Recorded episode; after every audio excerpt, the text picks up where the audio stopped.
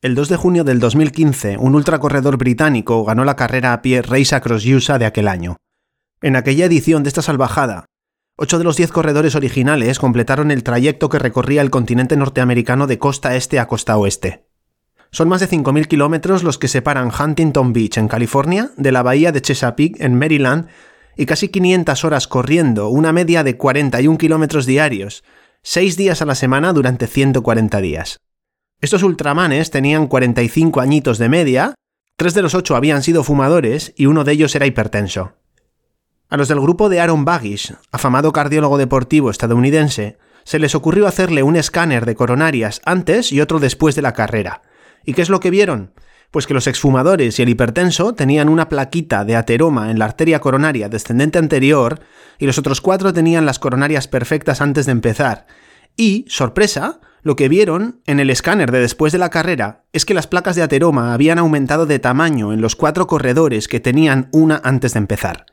Esto coincidía con una elevación de la proteína C reactiva, que lo que está indicando es un aumento de la actividad inflamatoria. Curiosamente, en los corredores que no tenían placas antes de empezar, no hubo indicios de aterosclerosis ni de actividad inflamatoria.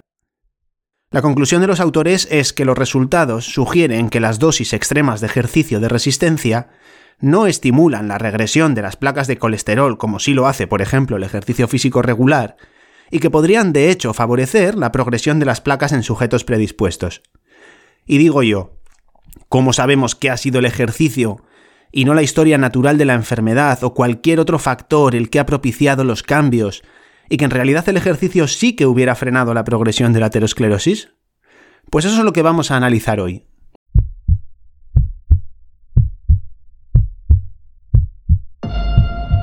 Soy Sigor Madaria y esto es La Atiendo. Un lienzo en blanco donde me expreso libremente para contaros la cardiología desde mi punto de vista.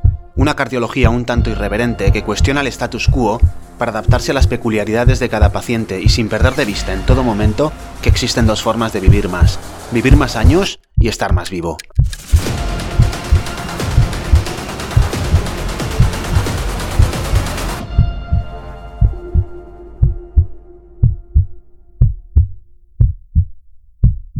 Probablemente muchos ya hayáis oído cosas bastante inquietantes sobre el ejercicio aeróbico de resistencia y la aterosclerosis coronaria. Yo hace tiempo que tenía pendiente darle una vuelta a este tema y presentarlo como un audioartículo. Y mientras me hacía el remolón, se ha publicado un estudio bastante provocador y toca pelotas y he pensado, ¿qué coño? Se acabó el procrastinar. Este tema lo voy a desmenuzar. Y ya de paso voy a intentar que lo entendáis. Ya son varios los estudios que parecen indicar que existe una cierta relación entre los grandes volúmenes acumulados de ejercicio de resistencia, como bici, carrera, triatlón, y una mayor frecuencia de aterosclerosis. Esto es paradójico porque la propia OMS nos recomienda hacer ejercicio, y no poco precisamente, entre otras cosas para prevenir los factores de riesgo de la aterosclerosis, la hipertensión, colesterol, resistencia a la insulina, etc., y la propia aterosclerosis. Lo que dicen estas guías es lo siguiente, que habría que hacer un mínimo de 75 minutos de ejercicio de alta intensidad o 150 minutos de ejercicio de moderada intensidad intentando acumular hasta 150 minutos de ejercicio de alta intensidad o 300 minutos de ejercicio de intensidad moderada. Y esto es equivalente a un volumen de ejercicio de entre 500 y 1000 METs por minuto a la semana. No os asustéis con este dato, lo único que quiero que sepáis es que es una unidad de volumen de ejercicio o de cantidad de ejercicio, ¿vale? Y que recordéis el dato numérico de entre 500 y 1000 como volumen de ejercicio recomendado. Y a modo de novedad, en la última edición de las guías, lo que dicen es que si no hubiera contraindicación, se recomienda hacer incluso más para obtener mayores beneficios, es decir, incluso más de 5 horas semanales de ejercicio de moderada intensidad. El problema es que hay gente que hace más de 10 horas de una mezcla de ejercicio de intensidad moderada y alta, y animaladas como por ejemplo las Race Across de USA. Y ya sabemos también, porque os lo he comentado alguna vez, que algunos estudios epidemiológicos sí que hacen insinuar un ligero repunte en la mortalidad con dosis muy superiores a las que recomiendan las guías clínicas. Con dosis como podrían ser esas 10 horas o más de entrenamiento que se meten between chest and back algunos viciosos. Y aunque la evidencia sobre el aumento de la mortalidad no es la más fiable, sí que existen explicaciones que hacen posible esta curva en J este aumento de la mortalidad que se ve con las dosis más altas de ejercicio de resistencia. Una de ellas es la mayor frecuencia de fibrilación auricular que se ve en los deportistas varones veteranos que han hecho mucho. Otra, la forma en la que favorece remodelados patológicos del ventrículo derecho y arritmias ventriculares en los sujetos que tienen alguna predisposición para algunas miocardiopatías arritmogénicas. De soslayo ya he hablado de ellas en más de una ocasión y quizás me anime a hacer algún audioartículo con cada una de ellas. Pero hoy por lo menos se ha ganado un hueco en el podcast el de la aterosclerosis coronaria del deportista madurito de resistencia, que es otra de esas posibles explicaciones. Pero con dudas. Vamos a destripar esta paradoja. Como hemos dicho, el ejercicio físico mejora los factores de riesgo cardiovascular y la aterosclerosis. Y por ejemplo, los deportistas de competición parecen vivir más y mejor que sus equivalentes sedentarios o activos normales. Sin embargo, también tienen infartos y también se mueren, y la causa principal de muerte súbita en estos es la enfermedad coronaria. Y curiosamente, la literatura se acumula demostrando que el ejercicio aeróbico en excesivo volumen sí que acelera la progresión de la placa. La cosa es, cómo coño encajan todas estas piezas. A mí me vienen algunas preguntas a la cabeza para ver cómo podríamos encajar estas piezas, y lo que vamos a hacer es intentar buscar la respuesta para ver en qué punto estamos con respecto a todo este tema. ¿Cuáles son estas preguntas? 1. ¿Tienen los deportistas maduritos de deportes de endurance más placas de ateroma? 2. ¿Existe una explicación para esto? ¿Para que tengan más placas? 3. En caso de que tengan más placas, más aterosclerosis, tienen una composición anatómica más benigna como para explicar que haya una disociación entre la anatomía, entre la aterosclerosis y los eventos coronarios? Es decir, ¿el hecho de que tengan más placas significa que vayan a tener peor pronóstico o más eventos coronarios? Y cuatro, o por el contrario, sí que se relacionan los eventos cardiovasculares en estos sujetos con la carga de aterosclerosis y las características de placa y explican el repunte en la mortalidad que se ve en esos estudios epidemiológicos? Todo esto lo vamos a ver por partes. El de Molenkamp es uno de los primeros estudios en explorar la asociación entre el deporte de resistencia y la aterosclerosis en maratonianos de mediana edad. Comparó a estos con un grupo control de la misma edad y otro grupo control del mismo riesgo según la escala de Framingham. En el estudio de Molenkamp, los maratonianos tenían un calcio coronario similar al del grupo de su misma edad, pero más calcio coronario que el grupo de su mismo perfil de riesgo según Framingham. O sea, tenían más calcio coronario que las personas que tenían el mismo riesgo teórico que ellos. O dicho de otra manera, los maratonianos de Molenkamp tenían más calcio en las coronarias del que cabía esperar. En la población general, tener más calcio en las coronarias es equivalente a tener más eventos coronarios en el futuro, y tiene toda la lógica, o por lo menos casi toda. Me explico.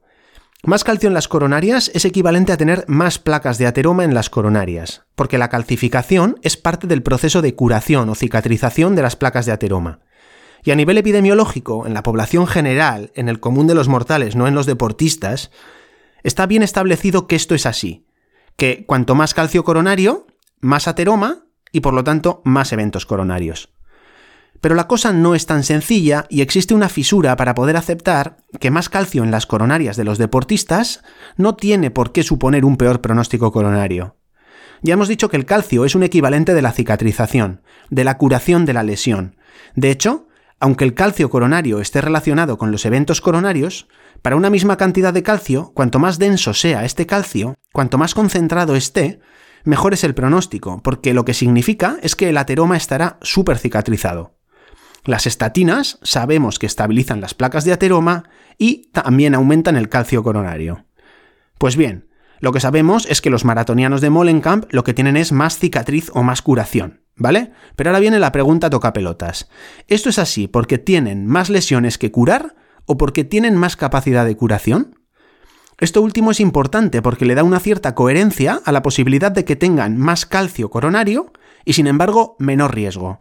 O sea, si el deporte lo que hace es favorecer que cualquier indicio de aterosclerosis se cure a lo bestia, como si se movilizase un parque entero de bomberos cada vez que se incendia una papelera por un cigarrillo mal apagado. Bueno, pues seguimos aclarando dudas. En 2017, la naranja mecánica británica, liderada en esta ocasión por Mergani, del grupo del supercapo de la cardiología deportiva europea Sanjay Sharma, publican en Circulation sus resultados comparando la anatomía coronaria de 150 corredores y ciclistas de competición de 55 años de media con sus equivalentes activos pero no competitivos. O sea, hacen ejercicio pero no compiten. Todos ellos en esta ocasión sin factores de riesgo. ¿Vale? O sea, maduritos sanos, peritas en dulce. Y lo primero que vieron es que la mayoría no tenían calcio en las coronarias. En concreto, el 60% de los de competición y el 63% de los activos no competitivos no tenían calcio en las coronarias. Pero los deportistas varones competitivos tenían el doble de placas con irregularidades luminales que los controles, que quiere decir que el 44% de los competidores tenían placas que obstruían en mayor o menor grado la arteria, frente al 22% de los que no competían, es decir, tenían el doble de placas obstructivas. Una vez más, las placas estaban compuestas sobre todo de calcio. Incluso parecía haber una cierta asociación entre la presencia de calcio en las coronarias con los años de ejercicio que habían acumulado. Por lo tanto, ¿es porque tienen más lesiones que curar o porque tienen más capacidad de curación? Bueno, de momento parece que tienen más lesiones que curar, ¿vale? Puede que también tengan más capacidad de curación. Así que seguimos.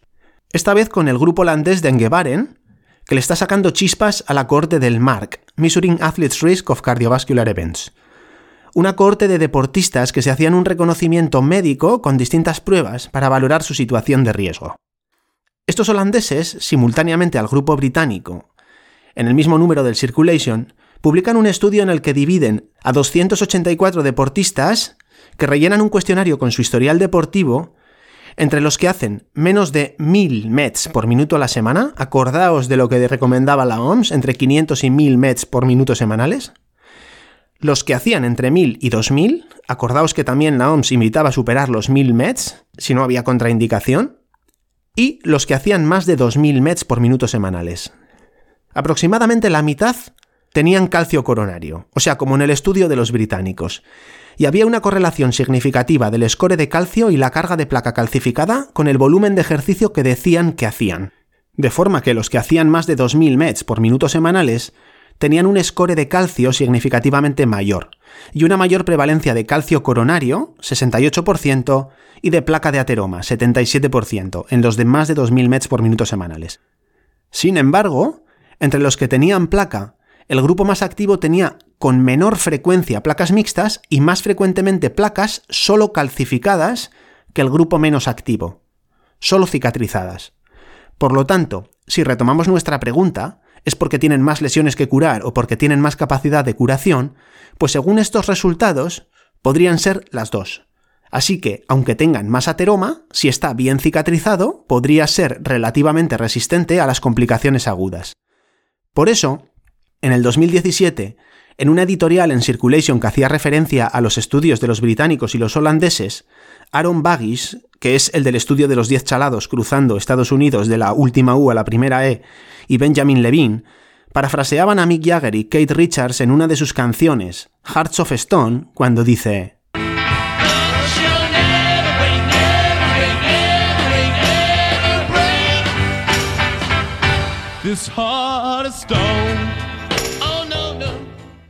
Porque nunca romperás, nunca romperás, nunca romperás este corazón de piedra. A modo de curiosidad, os doy otro par de datos que extrajeron los holandeses del MARC. Tras seguir durante seis años a algunos de los sujetos de esta cohorte, encontraron que la intensidad del ejercicio se relacionaba más que el volumen con la progresión de la placa. En concreto lo que vieron es que la progresión solo se relacionaba con las intensidades de más de 9 METs, que es lo que ellos definen como muy alta intensidad.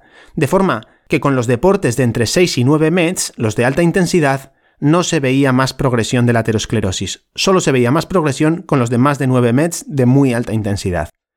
Y esto es muy coherente con algo que ya he dicho en alguna que otra ocasión, que la muy alta intensidad evolutivamente está reservada para la lucha o la huida, y sin duda los mecanismos que se movilizan mejoran el pronóstico a muy corto plazo si existe la situación de amenaza externa que justifica la respuesta. Pero esos mismos mecanismos también tienen efectos colaterales que estresan el sistema y que no serían dignos de mención en un entorno evolutivamente normal. Pero cuando nos ponemos a hacer el anormal y a ejercitarnos contra natura intentando bajar de tal o cual tiempo en una maratón, fuera de un contexto de amenaza, es cuando empiezan a aparecer las paradojas. Y aprecia el escuchante antes de juzgarme o sentirse ofendido que yo mismo soy uno más de entre todos estos anormales. Y el segundo dato del Mark que os había prometido es que los corredores tenían el doble de placas de calcio en las coronarias que los ciclistas y otro tipo de deportistas. Y especulan los autores con el papel de la carga del propio peso en la carrera, en la densidad mineral ósea y la hormona paratiroidea, y con la intensidad absoluta del deporte que es mayor en la carrera que en el ciclismo. Estamos hablando del doble, ¿vale? Cuando los estudios observacionales ven una diferencia tan generosa suele significar dos cosas. Una, que probablemente sí que haya alguna diferencia, y dos, que probablemente no haya tanta diferencia. Así que si os he hecho pensar en cambiar de deporte, podéis pensároslo dos veces. Yo por lo menos pienso seguir corriendo. Vale, parece que hay más placa y que podría estar más calcificada. ¿Existen explicaciones para esto? Porque cuando no tienes evidencia causal de la buena, de la definitiva, y solo tienes estudios observacionales, la plausibilidad biológica, o sea, el que haya explicaciones, es un plus y algo que le da verosimilitud a la teoría. En este caso, que el deporte de endurance en exceso aumenta la aterosclerosis y la calcificación coronaria. Pues bien, hay explicaciones. ¿Qué mecanismos se han propuesto para aceptar que pueda estar pasando esto? El estrés mecánico. Esta es una de las explicaciones más coherentes. El aumento de la frecuencia cardíaca y la fuerza con la que se contrae el corazón produce cambios en la dinámica de fluidos con más turbulencias dentro del flujo coronario, que van a afectar más a determinadas zonas que son más vulnerables, como por ejemplo las bifurcaciones, las ramificaciones de las arterias coronarias. El estrés mecánico que produce el flujo turbulento puede dañar el revestimiento interno de las coronarias, el endotelio, produciendo daño endotelial, que es la lesión inicial sobre la que se va a producir la placa de ateroma. Esta teoría es muy coherente con los hallazgos de los holandeses cuando ven más correlación con la intensidad que con el volumen, porque con la intensidad aumentan la frecuencia cardíaca, la presión arterial, el flujo coronario y las turbulencias, y por lo tanto también el estrés mecánico. Cuando este es excesivo, se produce un aumento de la frecuencia de aparición de placas de ateroma. Yo esta teoría sí que la compro. Se ha llegado incluso a fantasear con el efecto de la onda de presión de la zancada en la carrera, transmitida a través del árbol arterial para explicar por qué los corredores tienen más placas de ateroma que los ciclistas. Y yo esta teoría ya no sé si me la compro. Pero hay más. La hormona paratiroidea, la PTH. La PTH es una reguladora principal en la homeostasis del calcio y favorece el aumento del calcio en la sangre. Y este aumento del calcio podría hacer que el calcio se acumule en distintos tejidos. Quizás por eso los pacientes con niveles patológicamente altos de PTH tienen más calcio en las válvulas cardíacas y en las paredes arteriales, y también más rigidez arterial, más aterosclerosis y más patología cardiovascular. La PTH aumenta tanto con la duración como con la intensidad del ejercicio. Y aunque el efecto del aumento de la PTH que produce el ejercicio en las coronarias es desconocido, el conjunto de lo que sabemos sobre la PTH y el ejercicio sí que convierte a la PTH en una mediadora sospechosa de la aterosclerosis en deportistas. Vale, por lo tanto, la elevación de la hormona paratiroidea con el ejercicio podría ser otra posible explicación. Pero esperad que no hemos acabado.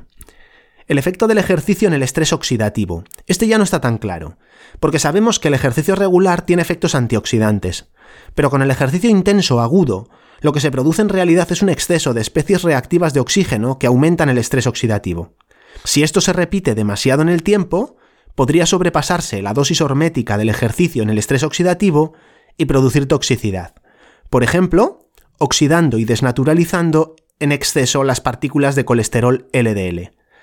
Estas partículas serían responsables en parte o harían de mediador aterogénico cuando concurren con un punto de daño endotelial que podría estar produciendo el estrés mecánico, como hemos dicho. No pretendo que entendáis todo, ¿vale? O sea, que tranquilos, que luego ya sintetizaremos. ¿Y os acordáis de la elevación de la PCR de los ultramanes que atravesaron Estados Unidos? ¿Cómo les aumentaba la PCR, la proteína C reactiva, a los que veían aumentado el tamaño de sus placas? La inflamación es un mediador indiscutible del proceso de formación e inestabilización de las placas de ateroma. Los pacientes con enfermedades inflamatorias como la artritis reumatoide tienen más calcio coronario y la inflamación crónica de bajo grado también es un factor de riesgo para la enfermedad coronaria. Cuando se produce un insulto al endotelio, como el estrés mecánico del ejercicio de alta intensidad, y cuando las moléculas de LDL oxidado por el estrés oxidativo a altas dosis van a la zona de daño endotelial y actúan como opsoninas o señalizadores del punto al que tiene que dirigirse la actividad inflamatoria, la inflamación es la que hace que la placa, o mejor dicho, el núcleo de la placa, crezca a base de compuestos lipídicos y PUS, que es lo que hace que la placa crezca y sea más propicia a romperse. Pues bien, con el ejercicio intenso exhaustivo se liberan citoquinas inflamatorias, de forma que la interleuquina 6 puede incrementar hasta 100 veces sus niveles y la PCR también aumenta. Ambas están asociadas a un mayor riesgo cardiovascular en sujetos sanos. Si el exceso de ejercicio ejerce un efecto deleterio en la aterosclerosis a través de su efecto en el sistema inmune y la inflamación, no está claro. Pero la verdad es que la inflamación parece un protagonista muy sospechoso. Y la anécdota de los corredores de Estados Unidos encaja muy bien esta teoría. El efecto protector de los estrógenos podría explicar por qué el problema parece centrarse fundamentalmente en hombres. Menos claro está el papel de la testosterona. Lo mismo con los niveles de vitamina D, el déficit de magnesio, el estrés, la genética, el uso de sustancias dopantes, fármacos con efecto en el sistema inmune. De todos ellos se ha llegado a pensar que podrían estar implicados en la mayor carga de placa en los deportistas veteranos de endurance que hacen mucho. O incluso la dieta, porque seguro que estamos de acuerdo en que los corredores que atravesaron Estados Unidos no lo hicieron a base de ensalada y lubina al horno. Todos estos últimos, la vitamina D, el magnesio, el estrés, la genética, la dieta, las sustancias dopantes, fármacos, etc., serían factores de confusión, que lo que hacen es que señalemos con el dedo al ejercicio cuando el culpable en realidad, en este caso, no sería el mayordomo. Bien, tenemos la observación, los estudios epidemiológicos que ven más placa y más calcio en los deportistas que hacen mucho, y la plausibilidad biológica, la explicación para que esto suceda. Pero sigue habiendo un par de incógnitas. ¿Tienen en realidad una composición de placa más benigna en los estudios de Mergani y Engebaren parece que además de más calcio, también hay más presencia de placa, pero que había una mayor representación de placa calcificada frente a la mixta y no calcificada. O sea, parece que sí, pero en realidad no hay datos sobre la prevalencia absoluta de placas calcificadas y no calcificadas en deportistas cuando se comparan con los no deportistas. Y por lo tanto, podría ser que los deportistas de resistencia tengan las mismas o incluso más placas no calcificadas y mixtas, simplemente por tener más placas. Los estudios anteriores valoraban la distribución relativa del tipo de placa en los sujetos que tenían placa, pero no informan de la frecuencia absoluta de placa calcificada, no calcificada y mixta. No os asustéis. Os lo voy a explicar más fácil con el estudio provocador y tocapelotas que ha motivado el audioartículo, el master arroba heart study. Este surge con la intención de investigar esta aparente paradoja entre una mayor aterosclerosis con menos eventos cardiovasculares. Es un estudio multicéntrico en tres hospitales belgas con una cohorte prospectiva, es decir, a la que van a seguir durante un tiempo. Pero por ahora solo hay una publicación del estudio en plan foto de salida que se publicó hace aproximadamente un mes en el European Heart Journal. Este es el más grande de los estudios que hemos comentado hasta ahora, y también es el más riguroso valorando la relación dosis-respuesta entre el ejercicio de endurance y la aterosclerosis. Son hombres de entre 45 y 70 años, divididos en tres grupos. El grupo de los no deportistas es el que hace menos de 3 horas semanales de ejercicio. Los deportistas hacían más de 6 horas de carrera o 8 horas de bici o triatlón a la semana durante al menos 6 meses. Y el grupo de los deportistas se dividen en dos, los deportistas vitalicios y los de inicio tardío, en función de si habían empezado antes o después de los 30 a ejercitarse. En total, casi 200 sujetos en cada grupo. El estudio es súper exhaustivo. Se realiza DEXA para valorar la composición corporal, prueba de esfuerzo cardiopulmonar para medir con precisión la capacidad funcional, angiografía coronaria para ver las placas de ateroma y el calcio, etc. No me quiero meter en los pormenores del estudio, pero sí recalcar que es el más cuidadoso de los realizados hasta ahora, tanto para evitar los sesgos de selección como para hacer una comparación que permita aislar el efecto del ejercicio evitando factores de confusión como por ejemplo otros factores de riesgo, la edad, el índice de masa corporal, presión arterial, etc. Pues los hallazgos son tan crudos como lo que sigue. Los deportistas sencillamente tienen más placas, incluidas aquellas consideradas de mayor riesgo, como las no calcificadas ubicadas incluso proximalmente en las arterias principales. Cuando se compara a estos con sujetos activos y en forma con un riesgo cardiovascular similar, bajo.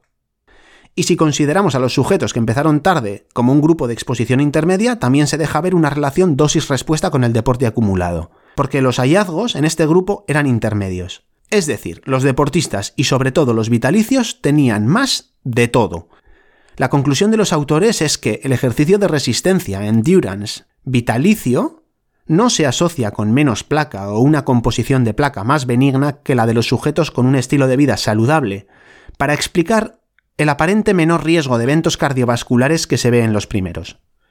Porque el riesgo de eventos cardiovasculares es realmente menor en los deportistas de tanto volumen de ejercicio acumulado. Esta es nuestra última pregunta. Y es importante porque la recomendación de ejercicio debería de cambiar en función de si esas lesiones coronarias se asocian en realidad a más eventos cardiovasculares o no. Para intentar aclarar esta cuestión, en 2018 un grupo de Dallas, liderado por Benjamin Levine, que es otro de los capos, en una muestra de casi 8.500 pacientes que se habían hecho un TAC coronario y una prueba de esfuerzo a partir de la cual se estimaba la capacidad funcional, comprobaron que para cualquier nivel de calcio coronario y edad, Cuanto mayor era la capacidad funcional, cuanto más fuertes estaban, menor era la tasa de eventos cardiovasculares. Pero no sé hasta qué punto este estudio responde a la pregunta. Quizás por eso, este mismo grupo, un año más tarde publicó otro estudio longitudinal un poquito más pertinente. En el estudio se evalúa a una cohorte muy grande de sujetos que habían acudido al centro Cooper, que es un centro de medicina preventiva que lleva funcionando desde antes de que yo naciera su experiencia con una muestra muy seleccionada, y es muy seleccionada porque son sujetos que van al centro, no es una muestra que se coge al azar de la población general, y que incluye a 22.000 pacientes que han evaluado durante todo ese tiempo, comprueban que efectivamente los que hacían más de 3.000 METs por minuto semanales tenían más frecuentemente calcio coronario, que no era una exageración, pero que confirma el hallazgo observado en los estudios hasta ahora. Sin embargo, hacer más de 3.000 METs por minuto semanales no estaba asociado a una mayor mortalidad total o cardiovascular tras un seguimiento medio de 10 años. De la misma manera, en una cohorte de casi 7.000 pacientes del estudio MESA, publicada en el ACSM el año pasado, en un seguimiento de 14 años, tanto la enfermedad cardiovascular como la mortalidad disminuían con las dosis crecientes de ejercicio físico sin curva en J incluso hasta un volumen de más de 4.000 METs por minuto semanales, en el que ya sabemos que hay más placa y más calcio. Y esto era así tanto en los sujetos sin calcio coronario como en los que sí tenían calcio coronario. Y es que hay mucho más que calcio y ateroma en las arterias coronarias de los deportistas. En ellos, las arterias coronarias tienen diámetros mayores, tienen más capacidad de vasodilatación y tienen una mayor densidad capilar, y además las grandes arterias de los deportistas de mucho volumen tienen una edad biológica también menor.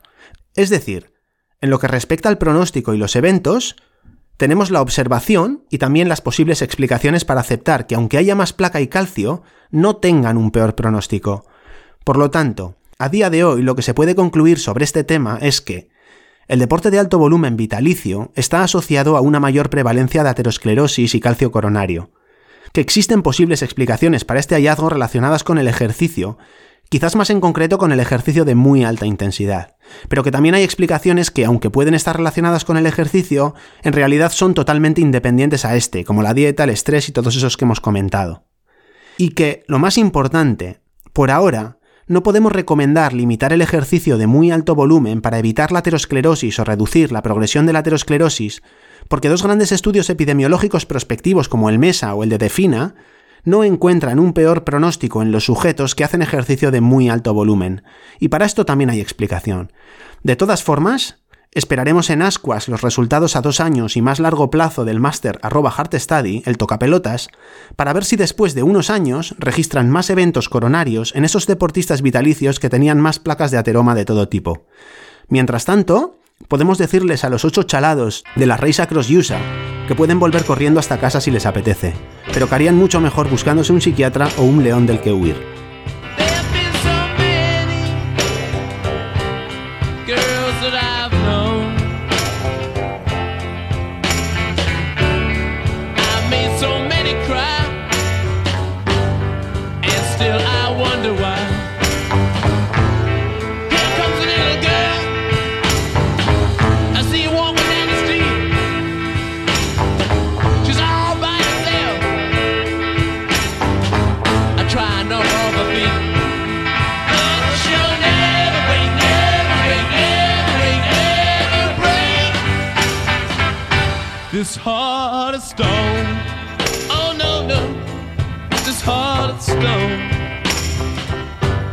What's different about her?